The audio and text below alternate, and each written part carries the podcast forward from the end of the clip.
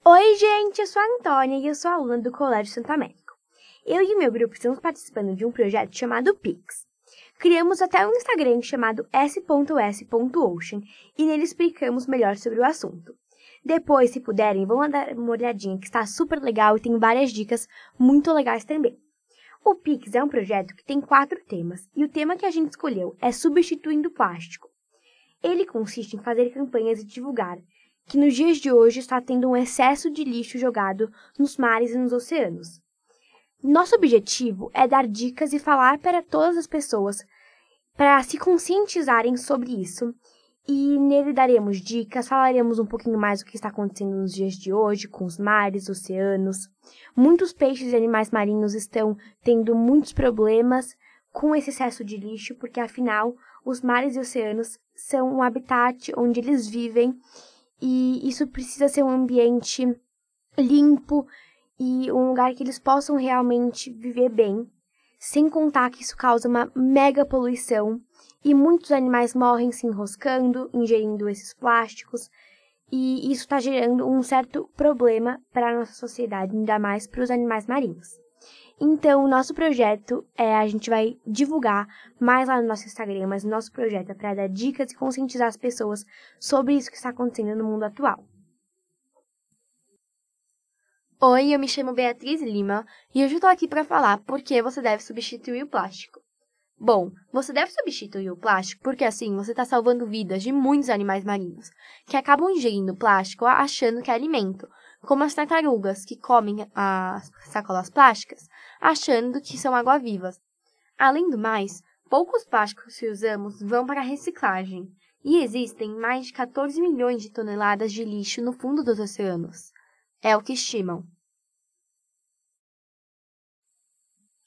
Oi, então, eu sou a Gabriela Roca Borges e eu sou do Colégio Santo Américo.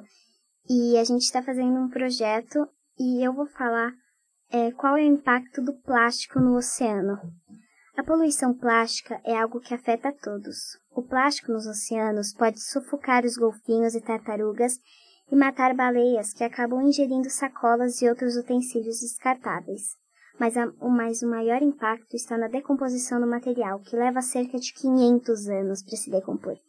Isso é muito. Imagina que a cada lixo que você joga, a maioria vai parar nos oceanos e vai só vai e vai demorar praticamente 500 anos. Ninguém vai viver. Você vai jogar um plástico e assim, seus sucessores ainda vão ainda vão poder ver aquele plástico, porque ele vai demorar muito para se decompor. O plástico localizado nos oceanos se às vezes se decompõe em microplástico. Isso acaba afetando a cadeia alimentar e assim, para vocês terem uma noção, muitas vezes você está ingerindo microplástico.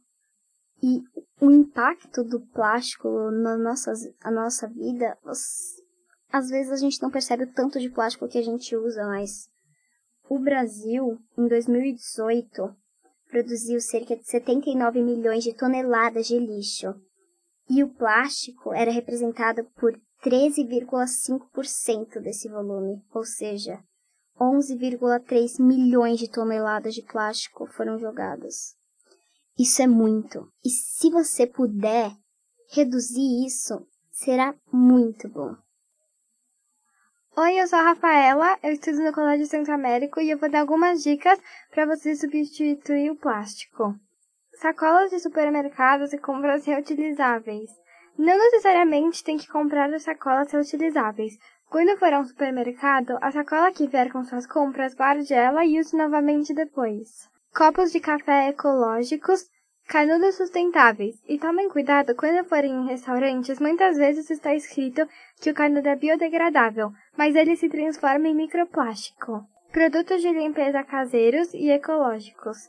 Lancheiras e potes para levar a comida, e também podemos usar o shampoo em barra. Tem vários tipos para vários cabelos. E se você não se acostumar com o shampoo em barra, compre shampoo com embalagens recicláveis. Tchau, até o próximo podcast.